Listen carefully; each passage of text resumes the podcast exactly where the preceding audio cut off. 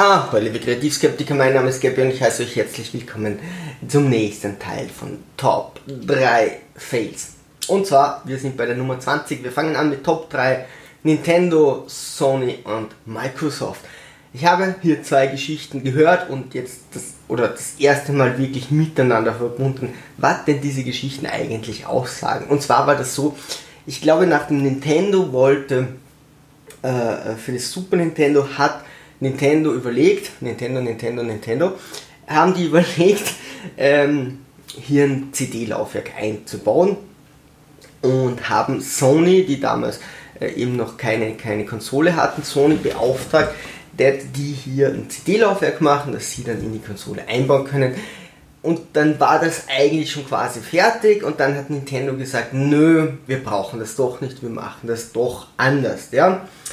Und dann hat Sony überlegt so, hm, okay, gut, wenn die das nicht machen, dann machen wir selbst eine Konsole. Also die hatten vorher nicht mit Videospielen nicht viel am Hut und haben dann gesagt, jetzt haben wir schon dieses äh, CD-Laufwerk, jetzt machen wir doch einfach selbst eine Konsole und wurden hier zum eigentlich größten Konkurrenzen zu Nintendo. Also hätte hier Nintendo einfach gesagt, hey, wir nehmen das, bekommt ihr nicht, das dürft ihr nicht selbst äh, äh hier verwenden, ja, dann hätten sie sich den größten Konkurrenten erspart.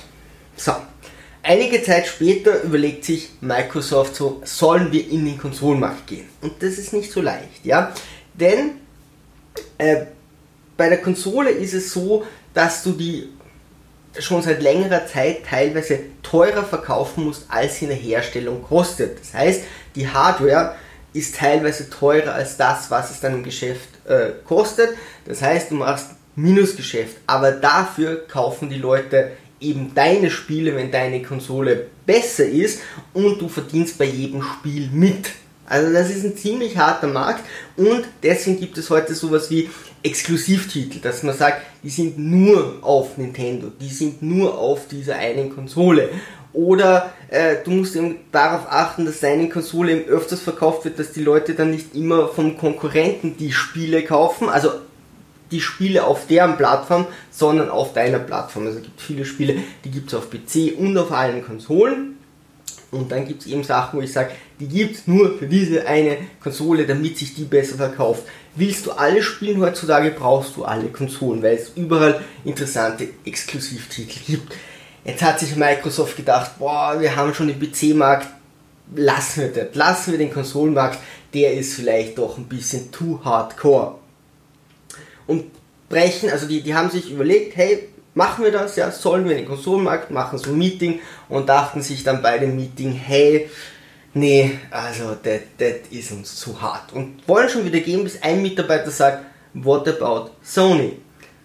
Und dann hat sich Microsoft gedacht, stimmt, ja, wir brauchen eine Konkurrenz zu Sony, sonst hat Sony hier einen Konsolenmarkt, Nintendo ist mehr auf, auf dem eher kindlichen oder verspielteren Markt und äh, wir haben PC, wir brauchen hier äh, eine Gegenkonsole. Hätte Nintendo damals dieses verdammte Laufwerk genommen, hätten sie Sony damit nicht herausgefordert, dass die das machen und damit auch direkt Microsoft nicht auf den Plan gerufen. Ja, oft läuft es eben echt doof. Top 2 TV-Reportagen. Es ist immer wieder mal so, dass mir da was auffällt und es ist irgendwie schwer zu schlucken. Ein Bericht wird erstellt, euch muss klar sein, bei so Berichten ist die Kamera nicht 24 Stunden dabei, aber ein Bericht wird, wird erstellt und äh, man will hier irgendwie die Kompetenz und Inkompetenz von Leuten zeigen. Und es gibt also zwei Berichte und dann noch zwei so, so Themen, die mir einfach sehr, sehr im Kopf geblieben sind. Und zwar ist das erste, ein Burger King wird eröffnet. Das könnt ihr euch auch auf YouTube ansehen. Da gibt es einen Bericht, da kommt die, eine Frau, eine kompetente Mitarbeiterin direkt aus der Burger King Zentrale, wo nur die absolut kompetentesten Leute sind und überwacht die Eröffnung dieses Burger Kings, weil da muss man sich an Regeln halten, ob da ja alles passt. Ja? Und dann macht eine Mitarbeiterin einen wirklich folgenden schweren Fehler, denn da ist so Pommes und die gibst du rein und dann läuft eine Uhr runter und bei Null nimmst du sie raus. Das wusste die nicht. Also das ist natürlich keine allgemeine Bildung und nimmt diese Pommes einfach mal so anderthalb Minuten zu früh raus. Dann steht aber sofort die Expertin von Burger King da und sagt, nee, das ist zu früh, junge Dame, äh, das muss man so machen, man muss jetzt wieder reingehen und man muss warten, bis die Zeit abgelaufen ist. Und wenn es 0-0 anzeigt, dann piepst das und dann können sie die Bombs rausholen. Also zum Glück war diese extrem kompetente Person da, die das überwacht hat, weil sonst hätte das wahrscheinlich immer wieder zu weiteren Fehlern geführt. Was soll ich mich, mir von so einem Bericht denken? Also, wenn du das bei Burger King nicht schaffst, ey, dann bist du da echt falsch am Platz, dass du wartest bis piepst. Ja, äh. Ich kann mir das nur so vorstellen, die machen dann eine Reportage, ja. Du brauchst mehrere Kameras, du brauchst einen Tontechniker, oder einen Boomer zumindest. Du brauchst Licht, du brauchst einen Aufnahmeleiter. Die Kameras können nicht alles abfilmen und wenn schon mal was Blödes passiert, muss das so transparent sein, dass das ja die Zuschauer checken, ja. Wenn dann irgendwas sehr internes ist, was keiner mitkriegt oder was keinen irgendwie aufregen würde, ja, dann ist es dir egal. Also muss irgend so ein Fehler her und das ist eben schwierig, so einen zu finden. Also gehe ich mal davon aus, zu sagen, hey, liebe Mitarbeiterin, könntest du irgendeinen so Fehler einbauen. Und dann ist der Fehler, dass die die Pommes anderthalb Minuten zu früh rausgibt und die kompetente Mitarbeiterin der Zentrale das dann aufdeckt. Also da wird schon mit nur mit Wasser gekocht, oder? Also ähm, was soll mir denn der Bericht sagen, außer dass andere Leute komisch sind oder dass so Berichte komisch gemacht werden? Zweiter Bericht. Vega, Spezialeinheit von Österreich, heißt in jedem Bundesland anders. In, in, in Wien heißt es dann Vega. Sie wollten so einen Bericht über die Vega machen, haben das sehr ungeschickt gemacht. Äh, äh, das wurde dann abgebrochen. Ich kenne ein bisschen die Hintergründe, aber sie haben gezeigt, okay, Beamte werden können sagen, ich möchte gern zu Vega. Dann kriegst du ein Hardcore-Auswahltraining, ja, wo du einfach zeigen musst, dass du sehr körperlich und psychisch belastbar bist. Aber das sind alles Leute, die schon Polizisten sind oder ich weiß nicht, Militär geht glaube ich auch, aber alle, die schon an der Waffe geübt sind. So. Auswahlverfahren, die werden schwer belastet, die und die haben es geschafft und die, die es geschafft haben, werden jetzt zu, ab, zu absoluten Spezialisten ausgebildet. Und sie sind im, im Häuserkampf oder müssen Haus durchsuchen, mehrere Personen, zielt der eine Beamte, fahrt mit der Waffe rüber, an seinem Kollegen vorbei und zielt kurze Zeit volle Kanne auf seinen Kollegen. Dann musst du ja fragen, wie ist denn der Polizist geworden? Weil das tust du nicht als Polizist. Also jeder, der den Umgang mit einer Waffe lernt, lernt, dass er das nicht tut. Und dann sind die bei einer Spezialeinheit, wo überall Leute kontrollieren, dass du ja keinen Fehler machst in der Superausbildung und der zielt mit seiner Waffe auf den anderen. Also wenn es wirklich gemacht hat, dann müssen die postwendend rauswerfen. Aber da wird wieder irgendjemand gesagt haben, so, ja, hm, puh, ziemlich langweilig gemacht, keine Fehler. Warum sollten sie auch, ja? Äh, die sind ja schon geschult. Also, äh, ziel du mal auf deinen Freund. Oh, nee, möchte ich nicht. Ich setze mal eine Maske auf. Okay, gut, dann sieht mich keiner gut. Mache ich halt. Ziel auf den anderen und dann der Ausbilder. So, hier haben sie einen Fehler gemacht, wissen sie auch welchen. Das ist doch nicht euer Ernst. Das Ganze geht so weit, bei TV Total war das mal, dass ähm, ein Junge nachher ausgesagt hat, der ging zufällig äh, oder wollte gerade zum Militär und die haben gesagt, dürfen wir dich interviewen und meint dann so, ah, du kannst ruhig blöde Antworten geben. Ja, das ist ein lustiger, gibt blöde Antworten. Der hat das gemacht, wurde dann sehr lächerlich dargestellt und ähm, dann hat er wirklich Probleme in der Arbeit gekriegt, weil das haben seine Vorgesetzten gesehen und meinten dann so quasi, naja, wenn du so unintelligent bist, können wir dich leider nicht nehmen. Und der hat dann gesagt, nee, die haben mich schon dazu angestiftet, hier was Blödes zu sagen und haben das so geschnitten. Weiß ich nicht, ob das so stimmt, aber prinzipiell ist es mir ganz wichtig, hey, seht euch Berichte wirklich mal mit Hirn an. Da gibt so viele Cuts. Mein Paradebeispiel ist, Jemand sagt, hey, dürfen wir mit der Kamera in deine Wohnung? Schnitt. Der Junge sagt, ja, warum ist da ein Schnitt? Wirkliches Gespräch, dürfen wir in deine Wohnung? Nein. Freust du dich, dass deine Schwester da ist? Ja. Schnitt und dann wird das Ja auf die erste Frage zugeschnitten. So wurde es nie gesagt. Das wird ständig gemacht. Wenn ihr seht, ihr müsst, es muss euch klar sein, es können nicht immer Kameras bei so Reality-Soaps und so dabei sein. Also wenn ihr sowas seht, müsst ihr euch fragen, hey, wie wahrscheinlich ist denn das, dass die Kamera gerade die zwei beim Baden filmt in, und die sagen gerade, ihr seid Schwachsinn? Oder wie wahrscheinlich ist es, dass solche Fehler passieren? Und wenn die gestellt werden, so unrealistisch wie da, dass die nicht checkt, dass sie die Bombe bei Null raustun muss und nicht, also wenn sie es 10 Sekunden früher rausgetan hätte, aber dennoch, ich meine, wart bis piepst, ich, soweit ich mich erinnern kann, den Bericht, den ich gesehen habe, war das um so viel zu früh, dass du da nicht diskutieren brauchst. Und wenn du als Polizist in einer Stresssituation auf einen anderen zielst, ja, so eine Hausdurchsuchung ist auch eine Stresssituation, das darf nicht passieren. Also wenn solche lächerlichen Fehler eingebaut werden, dann muss euch klar sein, der ganze Bericht ist so gemacht. Und warum das super, super wichtig ist, ist, weil es kann euch, euch passieren, kann auch euch passieren, dass jemand auf der Straße kommt und sagt, darf ich euch interviewen?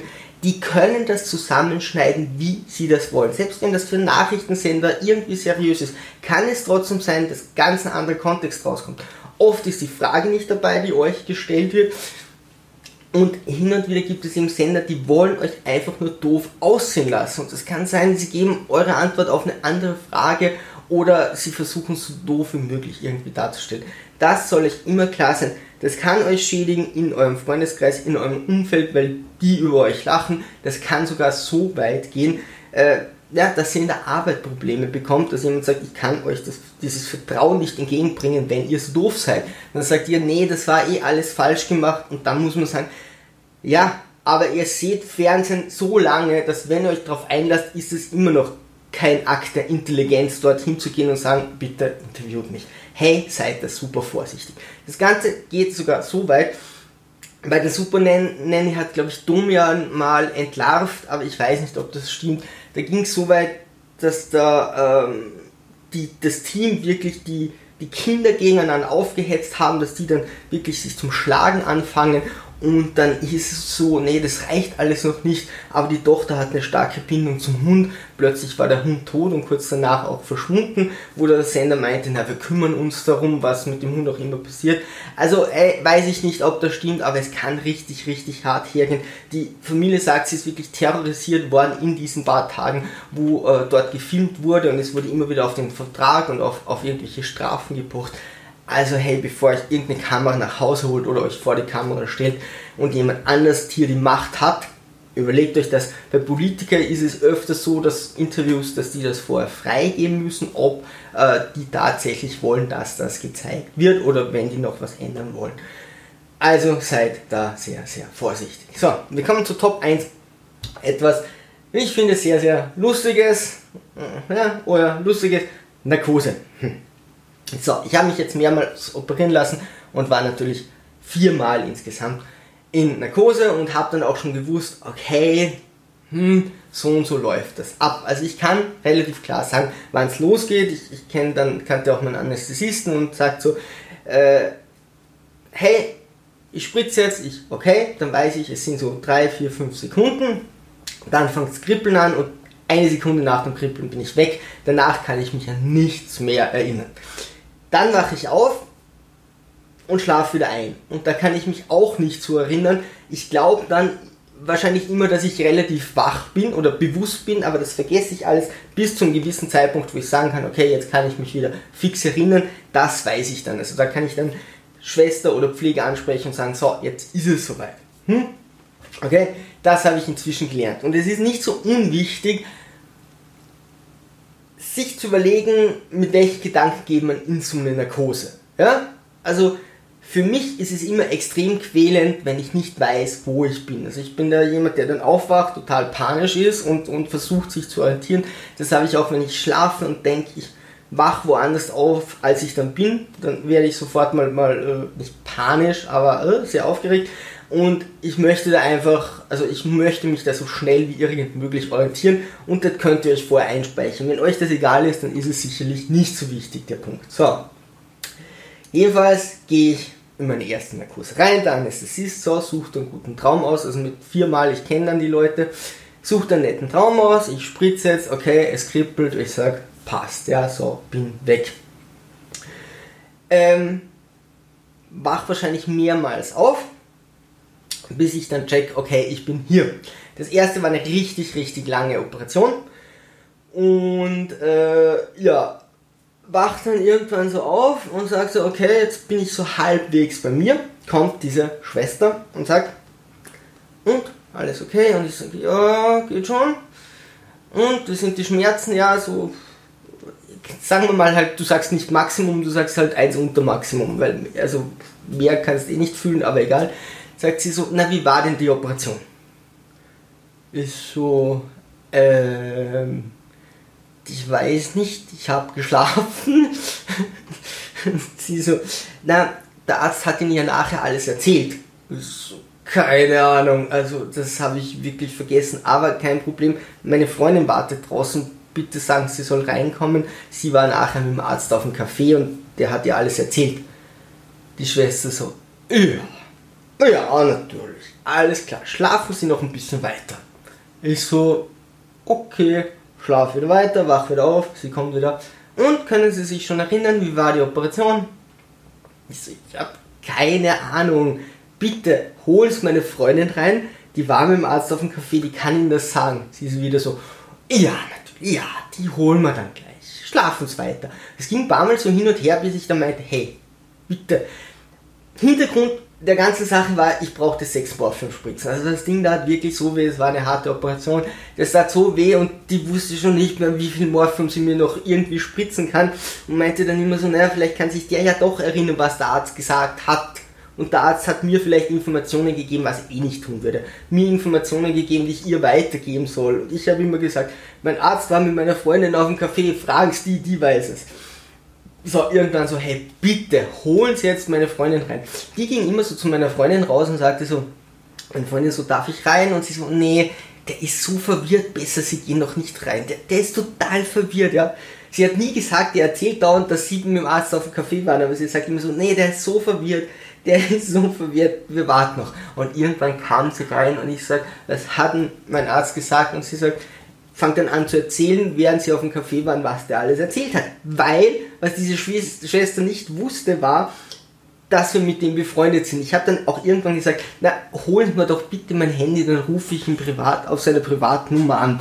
Und die so, ja, natürlich rufen sie ihn an. Die wussten nicht, dass wir befreundet sind und dass die, also die machen, meine Freundin und er machen das immer so, dass sie nachher entweder auf einen Café gehen oder sich treffen oder zumindest zusammenrufen, dass sie weiß, ich habe auch inzwischen gesagt, hey, du musst mir nicht mehr sagen, wie die OP war. Ich werde es mir nicht merken. Du kannst mir nachher alles erzählen. Es ist vollkommen egal. Ja, das verwirrt nur die Schwestern im Aufwachraum. Die glauben dann, ich habe geheimes Wissen. Erzähl es mir bitte nicht. Erzähl es meiner Freundin, die sagt mir dann alles gut. Und er so, ja, das macht er eh immer. Uh, er hat es halt bei mir auch versucht, aber okay, egal. So, jetzt lag ich da, glaube ich, drei, vier Stunden, bin immer wieder weggenickt. Hm, ich habe gemerkt, okay, ah, da bist du ziemlich hilflos und ich bin jetzt nicht jemand, wenn ich krank bin, dass ich will, dass mich jemand betreut. Ich finde das eigentlich sehr unangenehm, weil da will ich meine Ruhe.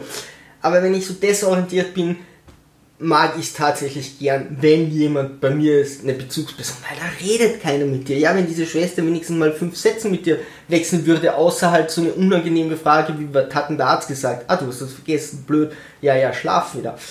Ähm, jetzt war das schon nett, dass meine Freundin da war, aber drei Stunden, ich schlafe immer wieder ein, also das tat mir dann richtig leid. Also ich hatte da schon richtig schlechtes Gewissen, egal, egal sechs Morphenspritzen, dann ging's. Ja, okay, gut, ich rauf ins Zimmer. Hm? Rede noch ein bisschen mit meiner Freundin und irgendwann geht sie dann heim. Und in dem Moment wird mir furchtbar übel, wirklich furchtbar, furchtbar, furchtbar übel. Das Geile ist, das könnte Thrombose sein. Also ich bin vorher sehr viel gelegen, wenn sich da irgendwo im Blut was gebildet hat und das löst sich dann, äh, dann wird der einfach übel. Das wusste ich nicht, aber da steht natürlich das Krankenhaus, weil das ist dann lebensgefährlich. Und ich äh, so, okay, mir ist super schlecht, eine, eine, eine Krankenschwester kommt rein, checkt alles durch, checkt alles durch und sagt irgendwann so, naja, atmen Sie, also atme mal. Und ich so, wie, ich soll jetzt mal atmen denkt man so, hm, keine schlechte Idee, atme und plötzlich geht es mir wieder gut. Ich habe durch diese zahlreichen Morphiumspritzen einfach so flach geatmet, dass ich zu wenig Sauerstoff in mir hatte und deswegen wurde mir so schlecht. Meine Freundin fuhr dann heim, die Operation war relativ früh, weil direkt danach schlafen, da hätte ich wirklich Angst gehabt, dass es einfach ganz aus ist. Hey, meine Freundin fährt heim, wir telefonieren nochmal und mir wird wieder so übel und sie sagt, atmen, atmen. Ich so, ah ja, genau, das war's. Das soll lebensverlängernd wirken. Atmen, das ist es. Okay, also wenn ihr viel Morphium-Spritzen habt, atmen ist volle tolle Idee. Zweite Narkose, ey, da war nichts mehr Schlimmes. Der äh, Anästhesist hat mich einfach weggeschossen. Ja, das war nur eine kurze OP. Äh, aber ich lief dann zwei Stunden rum wie vollkommen betrunken, nur ohne dieses Lallen, immer mit so einem Grinsen. Und äh, ja, dann sind wir was essen gegangen. Ich war einfach so, äh, der, der, hat mich so ins Ausgeschossen mit diesem Cocktail. Ich war einfach wie auf den schwersten Drogen. So, dann ging das so dahin und wir haben gemerkt, okay, oh, das passt alles nicht so ganz. Szenen haben sich nachgedehnt ähm, und haben sehr lange überlegt, sollen wir nochmal operieren? Und irgendwann kamen, kamen wir zu dem Schluss, okay, wir müssen nochmal einmal das linke Bein, einmal das rechte Bein operieren. Und haben, das muss, also das ist einfach eine Operation, die nicht oft gemacht wird, das passiert nicht oft, dass man das Problem hat, haben lange überlegt, was sollen wir denn machen, ja, also was sind die Möglichkeiten? Und sind also durchgegangen für und wieder und haben uns dann für eine Möglichkeit entschieden. Und da sagte mein Arzt, da kannst du gleich danach wieder belasten. Ja? Also das, der Vorteil ist, das heilt relativ schnell und du kannst direkt danach belasten, kurz danach sogar wieder auf 90 Grad deine Beine biegen, also du kannst wieder rumgehen. Gut, super, machen wir das. So. Ähm, das war in der äh, Covid-Krise und okay, es war klar, meine Freundin so darf nicht ins Krankenhaus, aber alles gut. Ähm, ich fahre dorthin, werde eingewiesen, das geht immer relativ schnell, ich komme dorthin, werde eingewiesen, riecht mich her, komme in den OB-Saal, die wieder da, Jungs, alle, hey, sehr viel Spaß, hey, cool, dass wir uns wiedersehen, ja, ich habe euch auch schon vermisst, alles total toll, Anästhesist, so, hm, darf ich spritzen, so, passt, ja, okay, gut, äh, äh, fühl das Kribbeln, bin weg, Zeit vergeht, wach wieder auf und denke mir so, hallo, wieder die gleiche die gleiche Schwester, zum dritten Mal die gleiche Schwester im Aufwachraum. Sie so, und? Geht's Ihnen? So, gut. Warum bin ich denn an das Bett gefesselt? Und lag da wirklich da. Ich dachte mir schon, was zur Hölle ist denn da schon wieder passiert? Warum bin ich an dieses Aufwachbett gefesselt? Und sie so, naja, sie wollten die ganze Zeit aufstehen und heimgehen. Das haben wir sie fesseln müssen. Und das war offensichtlich die letzte Information, die ich mir einprogrammiert habe. Oder alles, was ich mir irgendwie gemerkt habe, ist, dass mein Arzt sagt, da kannst du gleich wieder belasten. Was er damit nicht meinte, war, du kannst direkt vom Operationstisch aufstehen und nach Hause gehen. Das war offensichtlich nicht das, was er meinte. Was aber offensichtlich das war, was ich mir, was ich mir darunter vorgestellt habe und wollte dann die ganze Zeit einfach gehen und habe gesagt, nee, nee, ich habe das mit meinem Arzt ausgemacht, dann ist überhaupt kein Problem, ich kann jetzt nach Hause gehen und sie so, also sie war überhaupt nicht der Meinung, dass ich das jetzt darf und hat mich dann einfach festgebunden. Sie ist dann sofort hergegangen, hat wieder locker gemacht, sobald sie das gesehen hat, dass ich wach war. Also das erste, was ich mich, an was ich mich erinnern kann, ist, dass sie dann sofort locker gelassen, äh, gemacht hat. Aber du wachst da auf und denkst dir schon zum dritten Mal, was zur Hölle ist denn jetzt wieder passiert? Aber okay, ich habe da gemerkt, du liegst dann einfach länger. Ja? Du brauchst echt Zeit, bis dieses Gift der Narkose weggeht. Und äh, meine Freundin war eben äh, wegen Covid nicht da und da habe ich schon gemerkt, okay, das ist richtig unangenehm. Äh, da da zu liegen, du hast keinen Ansprechpartner, es ist furchtbar langweilig. Ich habe dann irgendwann gesagt, kann ich bitte was zu lesen haben, ja? Und das hat bei ihr irgendwie getriggert, okay, der will jetzt aufs Zimmer. Weil äh, da war mir so langweilig, das habe ich beim vierten Mal dann auch, aber da, da, dachte ich mir dann, okay, ich kann noch nicht lesen. Ähm, aber da war es dann echt, okay, mir geht's gut, aber ich, ich liege dann einfach nur mehr da und warte, während mein Leben oder wie ich vor mir hin vegetiere oder so. Also wie gesagt, ich mag das nicht, wenn man krank ist oder so, jemanden, der da jemanden ständig betreut und ich verstehe das, wenn, wenn ich da drei Stunden im Aufwachraum liege, da kannst du sie nicht daneben setzen. Also das fand ich im Nachhinein, das wusste ich nicht, hätte ich das nicht getan, aber dennoch, oh, denkst du dir so, irgendeine Bezugsperson wäre schon ganz nett. So, vierte Narkose. Äh, wir klären vorher den Covid ab. So, es ist schon besser, darf sie nachher kommen. Ja, ist okay, sie darf nachher kommen. Okay, passt. So, die ganzen Jungs kommen, wir begrüßen uns herzlich, wir kennen uns ja alle schon bestens. Ähm, Und der eine sagt wieder, okay, darf ich spritzen?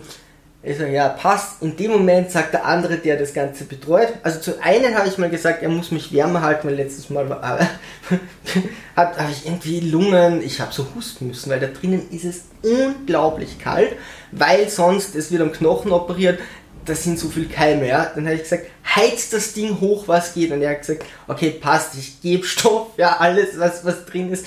Äh, ich glaube, der hat mich auf, auf über 40 Grad, 48 Grad oder so hochgeheizt. Hat er zumindest gesagt, war vielleicht ein Scherz, äh, keine Ahnung. Auf jeden Fall, äh, also ich ging mir nachher super.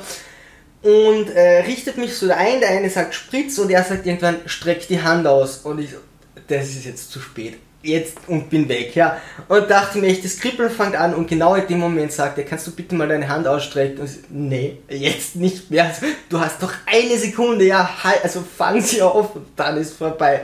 Und äh, so war's. Aber hey, äh, die sind voll eingestellt, ja, die wissen das schon, wir kennen uns ja. Ähm, nur der eine spritzt und der andere gibt mir dann Befehle, das funktioniert überhaupt nicht. Das war ein sehr später OP-Termin, ja, also der war, äh, der war, was, um 17.30 Uhr, ja, also es war ein richtig später OP-Termin. So, ich wach auf und sag, hey, okay, egal was mir der Arzt gesagt hat, ja, ich weiß es nicht, hm? Meine Freundin schon. Wir sind befreundet mit dem Arzt. Bitte holen Sie uns rein. Die kann sagen, wie es war. Ja, ich habe das, ich weiß ja schon, wie das läuft. Ja, ich habe zwar zu dem Arzt gesagt, hey, bitte erzähl mir nachher nichts, weil sonst glauben die, ich weiß was. Aber ich habe das schon gesagt. Äh, sagt sie, nee, es darf keiner rein. Also sage ich, naja, wir haben das ausgemacht. Nee, darf nicht. Sie ist am Bett gegenüber, sitzt jemand bei seiner Frau. Da ist das offensichtlich okay. Ey, Entschuldigung, seriously, ja, nee, na, sie darf nicht rein. Und das ist auch sowas, wenn ich da aufwache, ich kann da einfach nicht argumentieren wie sonst. Ja? Ich möchte mich damit niemanden anlegen. Du fühlst dich einfach so schwach und, und bist dir so bedürftig, du willst ja da keinen Streit. Ja, jetzt durfte die nicht rein. Jetzt hatte ich natürlich ein schlechtes Gewissen und dachte mir so, na jetzt wartet die da draußen, sah auf die Uhr so, puh, wir wussten schon, okay, sie braucht jetzt nach anderthalb Stunden kommen, aber äh, war schon wieder mehr vergangen. Ich dachte mir, jetzt wartet die schon so lange. Hey, bitte bringt mich rauf und hab das wirklich gepusht. Bitte bringt mich in mein Zimmer, damit die mich dann besuchen kann und jetzt nicht seit Stunden vor der Tür steht, weil die musste natürlich nach der Operation, nach der eine Stunde, musste sie eigentlich da sein, weil sie hat sich ja dann wieder mit meinem Arzt getroffen. Genau, nach einer Stunde war sie da und dann war schon fast die zweite Stunde vorbei und habe dort gebettelt, bis mich die endlich hochgebracht haben. Die haben alles anders gemacht als dieses Mal war eine andere Aufwachfrau. Ähm, alles irgendwie umgekehrt gemacht, dass ich ja möglichst spät raufkomme. Endlich komme ich rauf, rufe sie an und sage, hey, jetzt kannst du kommen. Die haben sie nach Hause geschickt. Dachte ich mir, ey, dann sag mir das doch wenigstens. Dann habe ich da unten nicht so eine Panik, ja, dass die wartet und sagt, okay, frag nach, die wurde nach Hause geschickt. Okay, gut, finde ich zwar bisschen gemein in so einer Situation und noch dazu, dass der andere sie besuchen kann. Und ich hatte ein Einzelzimmer, ja. Also ich, ich war allein im Zimmer, weil eben Covid, ja. Warum hätte sie da nicht rein dürfen? Aber okay, sie wurde nach Hause geschickt. Ich so zur Schwester, hey, äh, kann ich bitte was essen? Sie so, nee, also äh, es war natürlich sehr spät und, und ähm, da, da gibt es jetzt nichts mehr zum Essen, kommt darauf an, wie viel Schmerzmittel äh, sie genommen haben. Und ich zu meiner Freundin so, hey, die wollen mir nichts zum Essen geben. Und sie sagt, ja, ja, dein Arzt meinte, äh, der hat nachher sicher keinen Hunger. Ich so, ja, natürlich, ich, hab, ich war den ganzen Tag nüchtern, natürlich habe ich danach einen Hunger. Sie total lachend zu ihr, das habe ich mir auch gedacht, ist sofort zum Supermarkt gegangen und hat noch was zum Essen eingekauft und mir das in mein Zimmer gestellt. Dachte ich mir so, Gott sei Dank, wenigstens habe ich was zum Essen. So, dann habe ich mit ihr telefoniert, habe was gegessen, habe mit meinem Arzt telefoniert, alles passt und äh, habe dann auch noch Leuten geschrieben, hey, es ist alles okay. Jetzt bin ich aber so schnell aus diesem OP, also aus, aus diesem aus Aufwachraum raus, weil ich so Panik hatte, dass meine Freundin warten muss, dass diese Narkose noch gar nicht vorbei war. Und dann hat es mich so richtig weggeschossen. Dann lag ich da und dachte mir so, damn it. Also ich habe mit meiner Freundin geredet und während, wirklich während des Satzes ging meine Stimme nach unten und sie meinte so, verdammt, was ist jetzt los? Und ich sage, ey, mich, mich es gerade total zusammen und habe gesagt, ey, ich muss jetzt auflegen, Hände weg, habe mich hingelegt und wirklich so vier Stunden suffernd, also so leidend da gelegen und dachte mir so, damn it, was ist jetzt los? Also das ist natürlich auch nicht das Cleverste, wenn du sagst, direkt nach äh, der OP, nach dem Aufwachen, ich will raus, ich will raus, ich will raus. Das ging nach der zweiten, weil das war echt kurz, aber sonst ist es halt echt doof. Und die da drinnen sollen dich doch ein bisschen unterstützen in diesem Aufwachraum, weil du bist eh so desillusioniert oder so, so durcheinander. Die haben eh viel getan, ja, aber dann hat es mich wirklich weggedreht. Und das Geile ist, wenn du allein im Zimmer bist, dann kommt ja niemand. Weil also sonst ist da so viel zu tun, da kommt ständig jemand. Aber wegen mir musste niemand kommen, ich habe nach niemandem geläutet und dann liegst du einfach vier Stunden da und ich dachte mir auch, macht ja auch keinen Sinn, ja? Also wenn jetzt jemand daneben steht und sagt, und wie geht's dir schlecht, ja, hilft mir das auch nicht weiter und hey, Morphium, na, danke, brauche ich, brauche ich nicht mehr, ich finde Atmen total geil. Und lag halt dann so vier Stunden und irgendwann um Mitternacht ging ich dann so raus und sage, okay, so, wie sieht es jetzt aus, warum habe ich keine Inf Infusionen, weiß Gott was, und die waren erst um halb eins in der Früh angesetzt, weil die ganze OP so spät war und dann erst konnte ich mich irgendwie wieder orientieren und dann hat es geklappt. Ähm, ja, mein Gott, gehört dazu. Also prinzipiell will ich euch sagen, die letzte Information vor so einer Narkose und euch klar zu machen, hey, ihr seid dann im Aufwachraum, ist mal nicht unwichtig. Dann bleibt dort liegen, bis euch gut geht. Ja, die lassen, normalerweise lassen die euch da. Ja, kommt, äh, kommt drauf an, wie viel Grad los ist. In meinem Fall war es eben so, dass das nicht so das Problem war. Und wenn ihr eine Bezugsperson habt, wenn euch das wichtig ist, ist sicher geil, wenn die dabei ist. So, das war's über Narkose. Mal sehen, ob das die letzte war. Theoretisch sollten meine Operationen vorbei sein. Mal sehen, sonst reiche ich das einfach nach. Hey, wenn ihr irgendwas dazu zu erzählen habt, sehr gerne. Es gibt sicher sehr lustige Narkose-Geschichten. Mein Arzt meinte mir, ich bin total lustig, wenn ich aufwache, bin ich immer total panisch, wo ich bin. Dann sagt er mir, hey, Geppi, alles gut. Hm, passt schon, ich bin hier. Ah, okay, okay, okay, okay. Passt. Und dann knick ich weg, wach wieder auf und bin total panisch. Er so, Geppi, hallo, alles gut. Und so irgendwie funktioniert das dann schon. Und dann kommt halt die auch, irgendwann ist er weg, ja. Also der Arzt bleibt dann natürlich nicht eine Stunde dann ist es schon ganz nett, wenn du eine Bezugsperson hast. Und auch was geil ist, äh, äh, jemand, also ich konnte meinen Arzt natürlich danach gleich anrufen und sagen, hey, wie ist es gelaufen? Oder äh, meine Freundin hat mir gesagt, wie es gelaufen ist. Äh, ich bin mit einem anderen zusammengelegen und der hat den Arzt zwei Tage später gesehen. Der kam nicht mal am nächsten, sondern am übernächsten Tag. Und da würde ich schon sagen, hey, machen wir uns irgendwas aus, dass ich nachher kurz erfahre, wie war es. Weil es weiß keiner, wie es war. Ob das gut gegangen ist oder nicht. Also so eine grundlegende Information wäre schon ganz nett nach einer Operation. Würde ich sagen. Aber hey, also wenn ihr operiert werdet, macht euch auf viel Spaß gefasst. Und wenn ihr Geschichten dazu habt, einfach ab in die Kommentare. Ansonsten, liebe Sturmtrotzer, Segen immer straff halten und auf zum Horizont.